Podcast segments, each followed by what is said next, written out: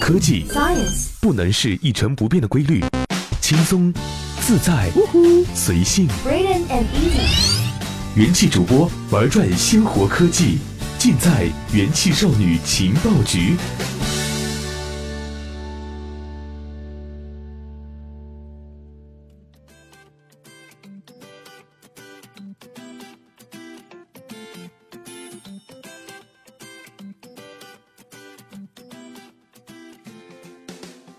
欢迎收听用智商捍卫节操，用情商坚守美貌的元气少女情报局，我是主播尔音，又和大家见面啦。嘿、Siri，你是怎么做到这么聪明的？我只是凡事都尽力而为。这并不是一句玩笑话，对于 Siri 来说，它的确每天都在尽力提供着服务。几天前，苹果在公司机器学习博客上发布了最新的一篇文章，详细解释了 “Hey Siri” 这个随时唤醒智能助手的功能是如何实现的。二零一四年六月，苹果带来了 iOS 八系统，新增了 “Hey Siri” 功能，可以免按键来唤醒语音助手 Siri。一句简单的 “Hey Siri” 就可以激活，让 Siri 为你设定闹钟、查看日历。在最新的文章中，苹果详细的介绍了如何让硬件芯片、底层软件还有网络服务相结合，在最新的 iPhone、iPad 还有 Apple Watch 上实现 Hey Siri 这个功能。那为了让用户可以随时唤醒 Siri，苹果在运动鞋处理器中集成了非常小的语音识别装置。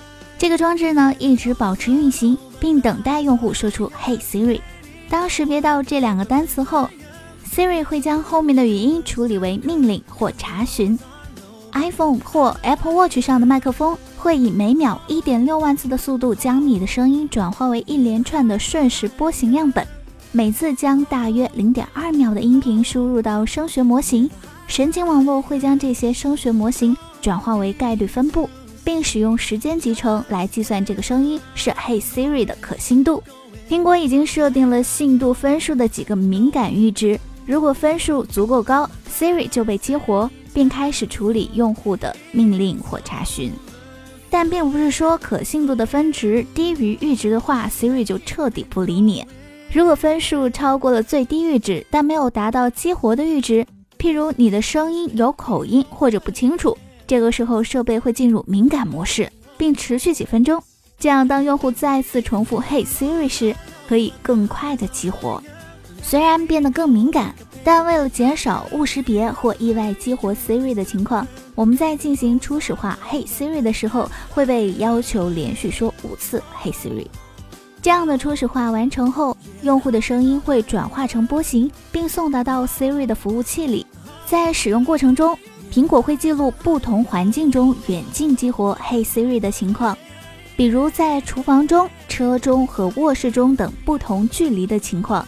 与此同时，苹果还制定了一些与语音相关的规范，发音接近 Siri 的 Siri 和 Sirius 等词语将被放在上下文中进行识别。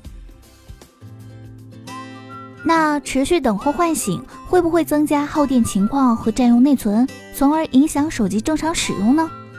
苹果为此也做出了解释，为了避免主处理器一直处于检测触发词的状态，iPhone 中的 AOP。一种小且低能耗的处理器会使用其一小部分处理能力来运行一个探测器和一个小版本的声学模型。当信度分数超过最低阈值时，AOP 会提醒主处理器进行下一步操作。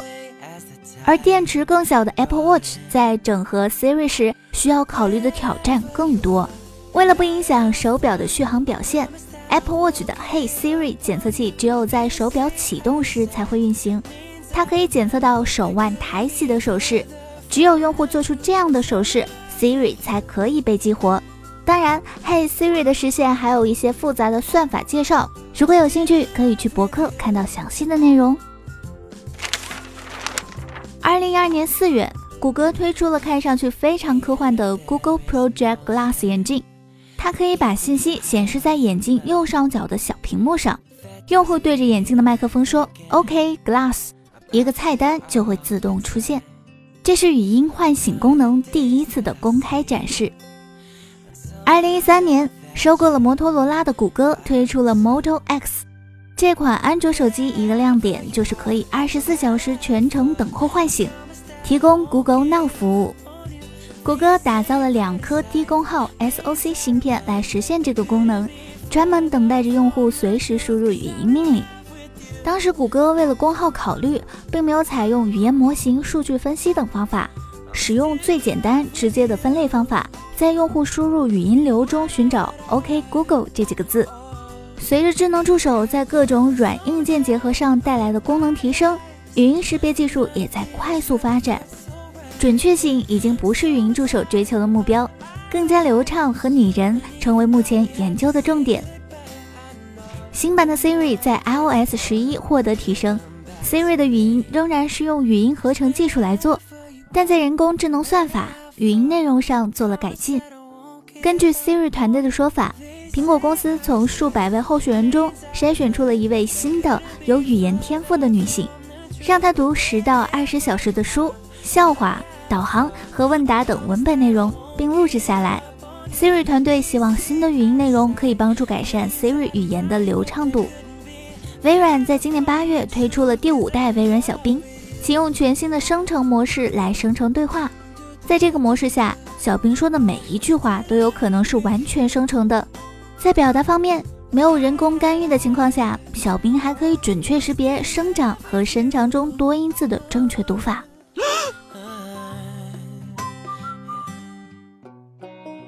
如果几年后智能助手解决了说话流畅度的问题，加上声音又好听，那我们这些靠声音吃饭的主播可能就没有什么活路了。嘿，Siri，是你更聪明，还是我更聪明？我只是希望大家记住的不仅仅是我光鲜的外表。呵，那么谁是这个世界上最美丽的人？是白雪公主。我再给你一次机会，好好说。你很美，但是没有但是，你就是天下最美的人。知道了，退下吧。以上便是本期的全部内容。科技是大步朝前的生活，愿每天的你都被正能量环绕。我是耳音，我们下期节目再见吧。